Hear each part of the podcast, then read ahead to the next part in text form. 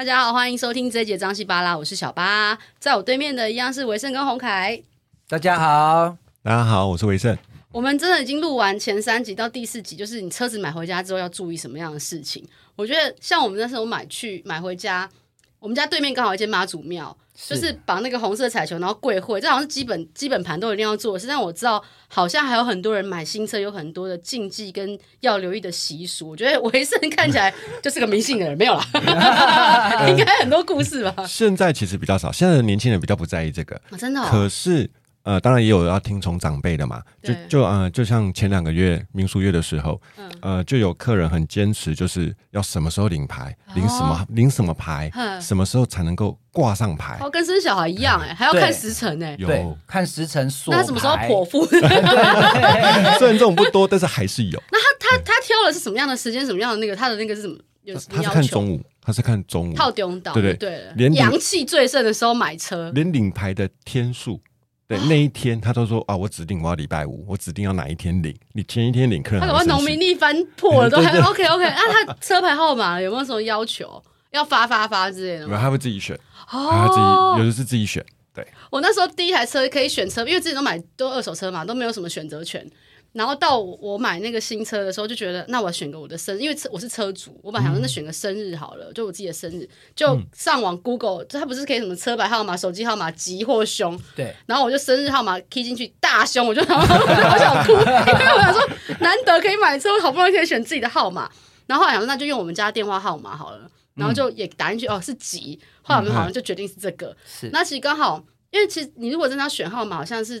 我记得去，我还跟着去监理所。对，领牌的时候我去监理所，然后那个业务人员就跟我，业务人员就跟我讲说：“哎，现在到几号？还是你要不要这个？就不用再加钱。”对。然后我说：“我不要，我就是要某某某号码。”他说：“嗯、可是这样加三千，差几号？”我说：“要不然就排队排久一点，就领后面。”他说：“可是这样也不行，我已经排到啦。”我说：“那你就给我加钱，我就知道那个号码。是”就是因为三千不是那种三万，或是人家那种还要飙到三十万，我觉得可以花，嗯、因为那个车牌是跟你一辈子啊，或是对，所以我觉得可以用。嗯、然后那像。除了这个之外，一定要看到时辰到那个秒数这种概念之外，还有没有其他有趣的那种习俗？其实现在比较少啦，对，但是有是有那种交车的时候啊，我要先发动，我要先出去一下，去庙里面去干嘛？有，这是真的都有，对对对，okay, okay, okay. 有的时候有像洪凯也遇到比较特别的在。特别的，你人生也太多故事哦。这个呢是一个算命师的老婆，算命师的老婆，算命，你看你卖到算命师也是很神奇啊。不过这不是我卖的，是我学弟卖的。他卖到一个算命师，那算命师就跟他说，他们的最佳时间是哎子丑丑时才能交车，那不是凌晨三点吗？对呀、啊，好可怜的，两点到哎一点到三点当中，然后这个业务就很尽责。我这个学弟他们就约了两点多。半夜这样黑黑的，那在新泰路吧？我没有，没有。所以说，真的会有很特别。那我又发现中南部的习惯跟北部，中南部很多，除了你刚刚讲的去庙里面之外，中南部要挂，一定要挂彩球。哎呀，红色彩球必备啊，比较几率比较大，而且跟牌子也有差。像我之前卖日系，想要彩球的比较多。那像我卖到这次是欧系之后呢，我发现大家现在流行蝴蝶结。有没有有没有巨大蝴蝶结？很大，从冰室开始流行起来，所以我们现在公司准备了四种颜色的大蝴蝶结，有男生的颜色，有女生的颜色，也各种啊。有什么颜色啊？有蓝色、粉色。黄色跟红色都是主流色。啊，也有小朋友像我们也有那个阿阿尚啊，他就说哇，这昏红型够啊，想素配啊，我不红鞋，你睇昏红的好啊，然后就觉得这样交车是不是变得很欢乐，很有趣。对，然后像过火也是啊，他准备一个铁盆，不能太高的，对对对对，或是说你在地上烧一个金子，然后车子要压过去，对。还有像我在日系也比较常见是放鞭炮。啊，对对对对对，然后放鞭炮，我都为了让他们有满足感，我都去买三百。公司一次爆到最爽，大过年的概念。对，而且那个现在都环保鞭炮很方便，就它爆完就没事，你也你就是把盒子捡起来就好。对，我那时候去牵车，他还给我一个大钥匙，让我跟那个车合照。哦，真的，对对对，好有趣哦。但你刚刚讲放鞭炮过火，然后彩球，我们家都有做，就是做好做满，因为。爸妈就是中南部嘛，然后他们就觉得这种习俗不能省，对，不能少。然后说真的，我觉得有时候我们年轻人真的不在乎，我就车就开了。嗯、可是有时候真的做给爸妈，让他们心安。然后车上会挂很多那种平安符或什么的。你有看过人家挂很奇怪的东西吗？我其实也觉得很好奇，每个人身上挂的东西都好特别哦。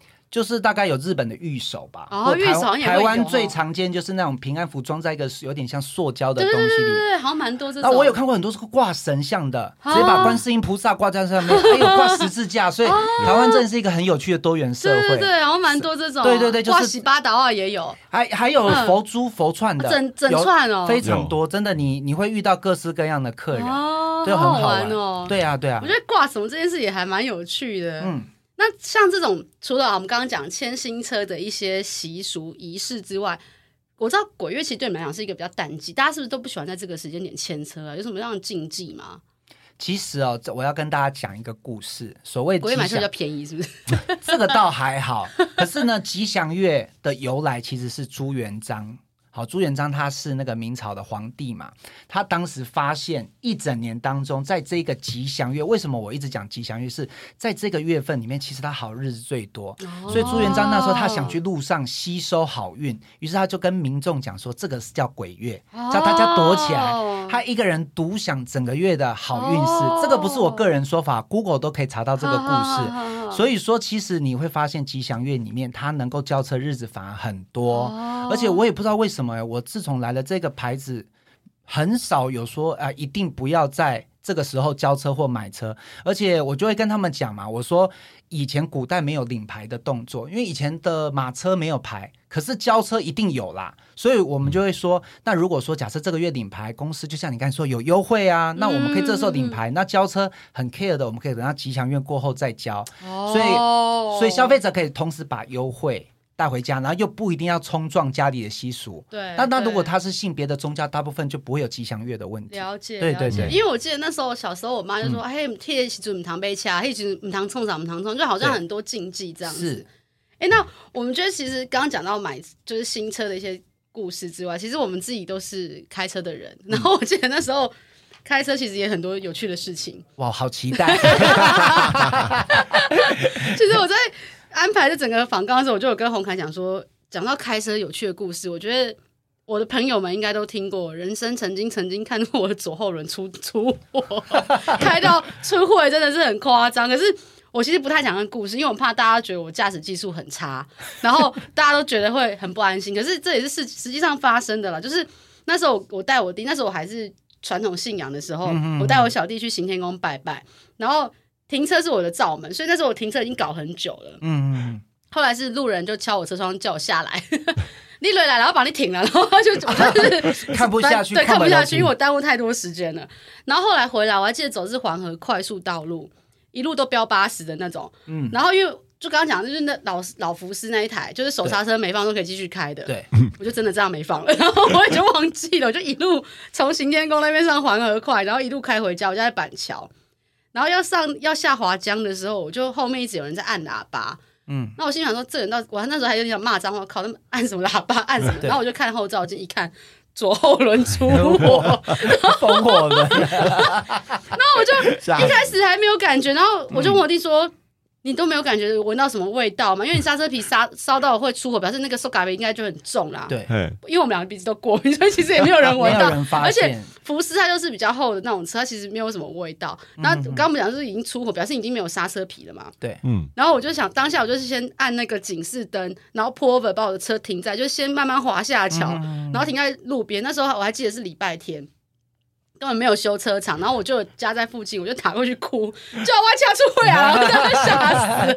然后我弟从头到尾都不讲话，但他这辈子再也没有坐过我的车，啊、有阴影吗？就再再有一有非常大的阴影。然后我觉得，就开车其实有很多可怕的事情。然后我那时候记得驾训班哦，讲到讲到这个，我想到我驾训班的时候，曾经就是开车把那个车开上那个安全岛，因为驾训班其实会遇到 真的家训班会遇到很多很。而且家训班的老师的好坏其实也差很多，我觉得这个其实也是，我觉得也可以跟大家聊聊。那时候我记得家训班的时候，我的老师是一个大概五六十岁，那时候我刚，哎，我已经几年了，二十几年前拿驾照，嗯。嗯，他是一个，我觉得就是一个色老头，啊、然后那时候是夏天去学，夏天去学开车，他手会过来搭你的大腿，那时候我超想到雅迪去揍他。就是我会遇到，我觉得开车其实学开车也遇到一些事情，然后开车也遇到一些事情。我还有曾经把人家那个铁门撞坏，赔了好几万。铁门是倒车的时候吗？停车的时候我还不是倒车，因为我不太会倒车，我好像直接开，结果没想到踩。油门踩太大力，直接冲过去。然后那时候我以为想，我自己还觉得那个铁门应该把那个里面的那个钢筋凹回来就，就哎没有，是整片都要换掉。整片都要换，因为它是 卷超卷门，贴对，超贵。哎，那你们自己有没有发生一些开车有趣的故事啊？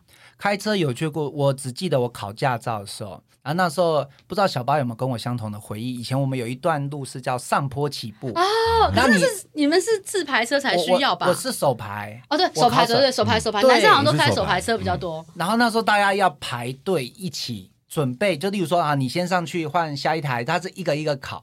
然后我在那个时候熄火，啊，吓死！可是怎么办呢？我想说整排呢，因为呃，监理所也会派人来看他那个考照当天，除了原本的教练也会有监理所的，所以那时候我就很紧张，就想求救。那年代好像不知道该怎么办，然后我就看我的教练，他因为他在外面站，他就一直叫我冷静冷静，就是不要做任何事情。然后后来呢，是不是车阵要移动，大家就会陆陆续续有引擎的声音？他就比一个手势，我马上反应出来，现在发。嗯，所以就是我我在大家车动的时候，我瞬间发动，我就没有被发现熄火，哦、因为一旦熄火扣三十二分就是就过不了关了。对，所以我就是哇，印象很深刻。那个时候考照的时候好紧张。对对对。哎，那那个嘞，维盛嘞。我其实还好，我只知道那个有看到驾训班的车离远一点。哦，到啊，现在才有啦。以前我们早期都是场内考。对，好像好像很多道路驾驶，对不对？对。哎，那是不是那个驾训班老师那边有一个刹车可以踩？有，有 有。哎，讲到这个，我可以补充一件，我前几天才遇到真实故事。就那一天我下班蛮累的，然后我在车上就想说啊，我躺一下下。后来我女朋友打来叫我要起床了，可是我就。一直看左边，又觉得有一台车很诡异，iRent，你就看他这边一直这样，呃，前后动，前后动，然后后来进去之后，我就看他一直在亲前面那台车的屁股。我就想说，这是醉汉吗？还是啊？我一直问我女朋友说，我我要去多管闲事吗？到底怎么了？然后后来我还是决定说啊，我去看一下。然后后来我一下车，我就跟我女朋友说，这要是男的，我就我就回头，我就就想说，因为怕他也会脾气暴躁什么的。结果不是哎，你知道我进去是一个短头发清秀的女生，讲话声音很柔哦。我就是刚刚我就先比个 OK，就是说你需要帮忙吗的意思啊？他就马上摇下车窗说，嗯，我需要帮忙。他说你可以帮我一下，因为我不会停车。可是我就看他其实好像也停的还可以，他可能是想完美停好，所以后来我就说，来，没关系，你坐旁边，我就教他怎么停车啊，例如说逼住啦，抓角度什么，向右打到底。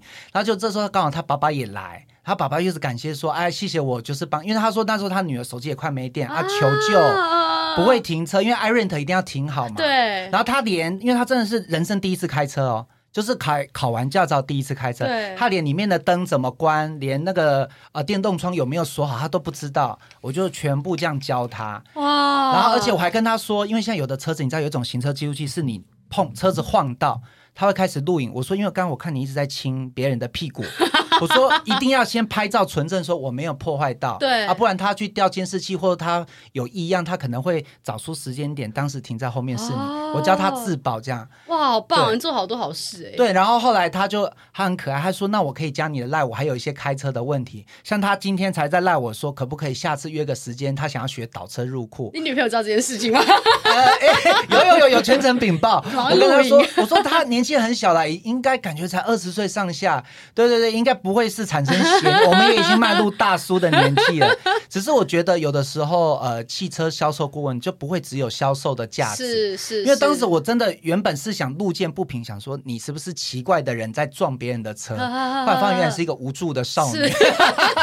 我觉得我在很多时候应该在别人的眼中就是这个人到底在干嘛，而且必须要讲我自己是女生开车，我真的。在路上，只要看到，虽然我自己是女生，我在路上看到女性开车，我就是还就跟你看到驾训班开车的道理一样，我会能闪就闪，嗯、或是在路上看到那些车子已经撞了乱七八糟都不去修的人，我也会能闪就闪，因为我觉得他根本不爱车，他就不爱他自己的生命的感觉，你知道吗？对哦，就是他可能有一些记录，对，或是他可能左右边都已经凹里去啊，然后他也没有想要干嘛，他就继续做这件事情，我觉得好可怕，我想跟他离他远一点。了解，没有，我只得到一个重点，以后要离 Iron 远一点。Iron，哎，真的，对，这样讲也对。可是 Iron 好便宜，他跟我说一个小时才一百多块。哎，那我这样是其实不用买二手车店，我去开 Iron 练就好了，对不对？可是 Iron 的手刹车是松的，真的，因为我那天就在跟他聊，我就说，哎，妹妹啊，那个，我说叔叔发现一件事，因为我就觉得他太年纪轻，我说你们 Iron 是不是很多那个手刹？他说。对，都被拉松了，很难刹车。啊、所以其实有啦租有租的好，可是就还是那句话。但我一定要跟你讲，我自从那一次手刹车没拉出我之后，嗯、这辈子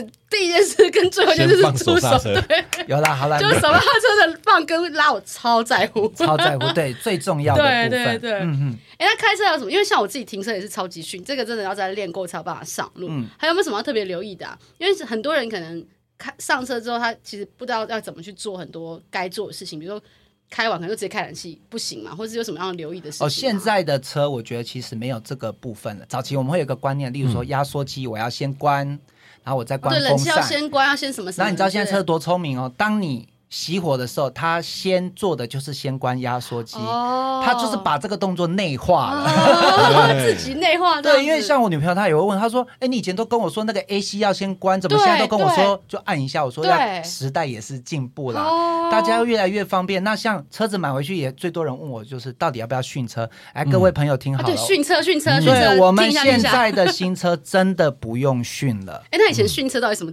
那个时候比较早期，车子哈，它的那个油温的工作温度可能不容易到达预定温度，所以我们都说啊，你可能要先把它发动个三分钟，或是新车啊什么下面会有铁屑会喷上来啊，怎么样的？其实现在呃，我们新时代车都比较没有，你想怎么开就怎么开啊，不然如果你真的遇到要紧急状况要加速或上坡，难道就不踩？就像他那个 副理的客人 又滑，对，是，所以现在的时代真的比没有训车这件事，大家可以放心，好好的。跟你的爱车就是共处时光，因为哎，所以这样讲，现在听起来我们真的很多观念都还留在那种十几二十年前老观念。以前我也会有，因为我是爱车人呐、啊，还有包括红灯打 N 档，现在真的都不用了。啊、嗯，所以其实现在根本就不用做这些事情，就是它已经太智慧化了，这样对，智慧化。哦，哎、嗯，那还有没有什么好玩的故事啊？你们自己在学开车的过程，或者是自己开车上路的过程？哦，我我自己也蛮多哎。那个就是有一次啊，跟好久年前的，哎，好几年前的那个算暧昧友人。当时我开我妈的二手车，可能那台车好像听说是标仔的车，因为我妈是拉风的人。然后那时候很好玩，我们在路边就是有一个台中知名的夜景景点，啊，停下来，本来正想要去行李箱拿惊喜，结果突然我就被警察盯上了。你知道他跟我说：“来，不要动，手放在车子上。”我想说：“怎么怎么怎么了？”他说。我跟你讲了哈，你们就是都是这样的人呐，后后面就是都在放毒品，收又收，然后我超傻眼，我想说收什么，然后就他就找不出东西，你知道那警察态度很差，其实我没有讨厌警察，是那一个人。我后来很多警察朋友，那人就跟我说，你买个取缔基本逃得过哈，下周就找不到你。后来我有去问一些。警察接他们说，因为刚好我妈那台车是逃命人、亡命人士，可以可以讲一下什么车？我想知道。那台车是汉达的车，它是阿扣的。哦。啊，那时候很多标仔觉得开阿扣的就下拍。哦。他们会不是开 B N W 都很欧兜的吗？不是，B N W 太贵了啊，看比较没有那么厉害的欧兜。因为喜美车可以改，对不对？对。你讲到重点，对，所以他当时以为我我是要进行什么交易，然后结果后来那一天这样美好的约会就泡汤，然后就再也没有那个 暧昧成分在里面。对，就没有，因为女生一定吓坏了，她想说可能正在干嘛，而且她可能也以为你的塑形不良，因为那个警察一副认识我的那种语气，还说什么不要以为你这次逃过什么，我想好不礼貌哦。对呀，这个在这个年代可以直接告他哎。对，可是那个好久了啦，二十岁现在都已经奔四了。哎，那时候这样讲要改车这件事，我觉得好像也是很多人专门买车来改。其实我们前面都没聊到，你们有没有遇到那种？因为我记得台湾好像，因为我们那时候是几岁？在国高中的时候。我们都很多人都骑那个 adobe，然后也改了那种嗯。嗯嗯，然后然后或者车子也很多人都买来改啊。有没有什么改车你们遇到很特别或者改的很夸张的？维盛这边。有啊，这整部车跟原来出厂的样子 完全不一样。但是有了什么？就引擎而已。是它有它的型啊，就是当然每个改车的他有他自己的嗯喜欢的东西、要求的东西。对啊，对，就是因为好几好像有好几年，就是后面会放那个大喇叭，对，然后就两个，然后我靠，然后就是那种改到我这样，这是什么东西？然后电音就放很大声，然后还有那种气压悬吊会上升下降，对，他们的车子会这样醒节醒节，坐在里面好像在摇来摇去，对啊，这就是蛮多。不过我发现买我们家的车的人好像偏。呃，也不是说比较少，像我们的 Altavia，哈，就是一台专门买来改的吗？对，哎、欸，真的很多，他们就有改车俱乐部，那他们彼此会交流很多资讯。对，那像我自己，我觉得呃，有一件比较好玩的，就是呃，改车哦，它很，你刚才提到那个噗嘟嘟的声音，对，我们公司现在有一台车，那个噗嘟嘟是电子式的，就是你可以，但是你说关掉，对，可以关掉，你在家人怕被老婆骂的时候就关掉，然后而且悬吊可以先调到舒适，所以可以改哦。对，其实调到舒适，我们蛮多车可以选，但是有有那个电子声浪，只有那一台。然后结果你自己要享受这个驾驭乐趣，你就把它弄出来。然后很多客人就很开心的跟太太介绍这个功能，太太每个都说：“哦，那为什么用那个噗嘟嘟？” 他等于是也把改装这件事内化，就对。对，你可以随时选择我要不要这个噗嘟嘟这样子啊，也不会有验车的问题嘛，对不对？哎，真的很有趣耶。对啊，因为我我那个时候我记得。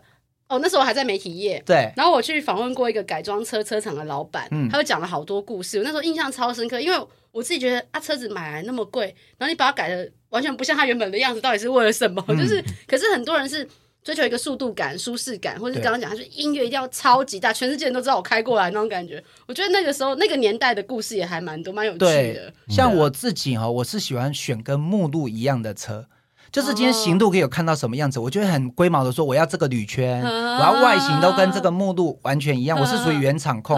但是你刚才讲的喇叭，哎，喇叭我就会改，很在乎。不过好险，我们家的车现在喇叭本身有重低音，所以就没有那么迫切。早期买日系车，我一定会去改喇叭，因为就为了可以蹦蹦蹦这样。对对对，难怪警察把你拦下来。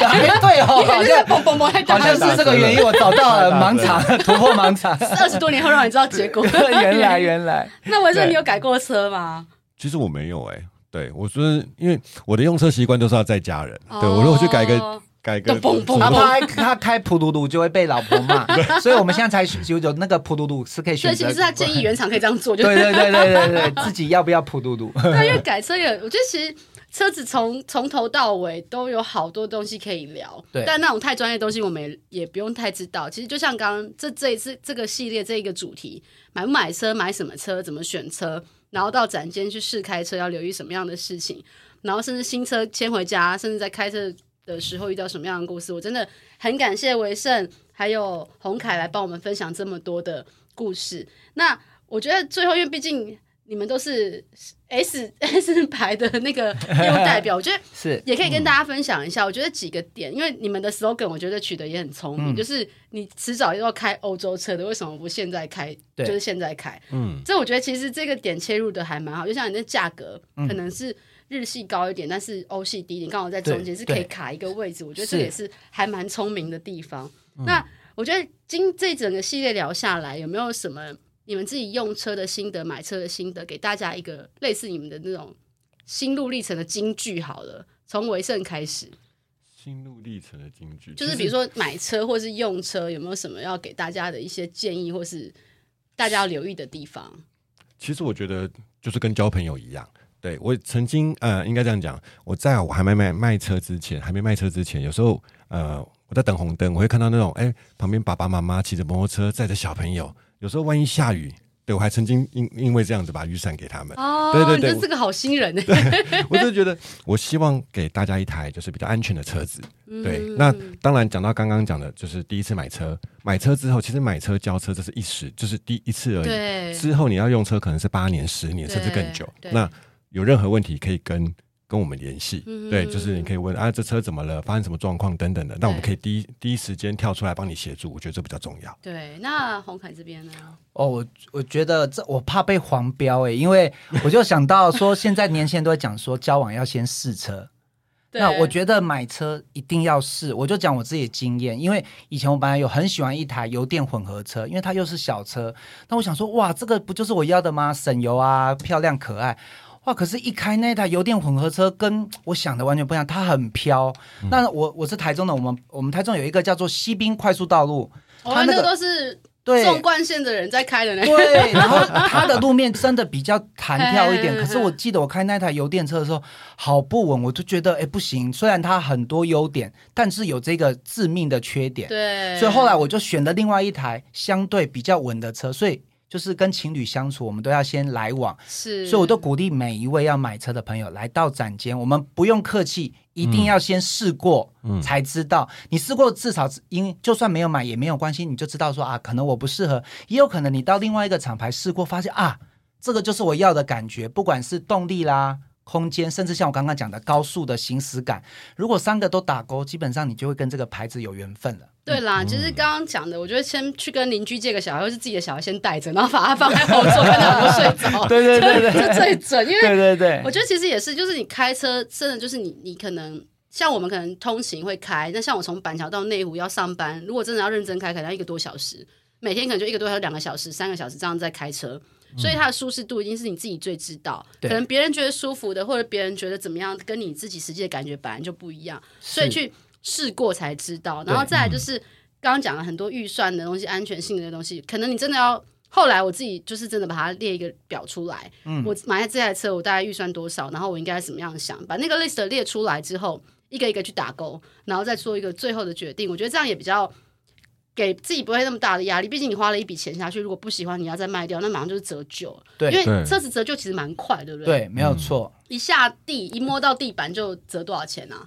不一定啊，如果说，呃，你以收购价啦，哈，可能很有可能马上被打个八折九折，这是有可能。很多。所以说，就像我们讲的，要先试车。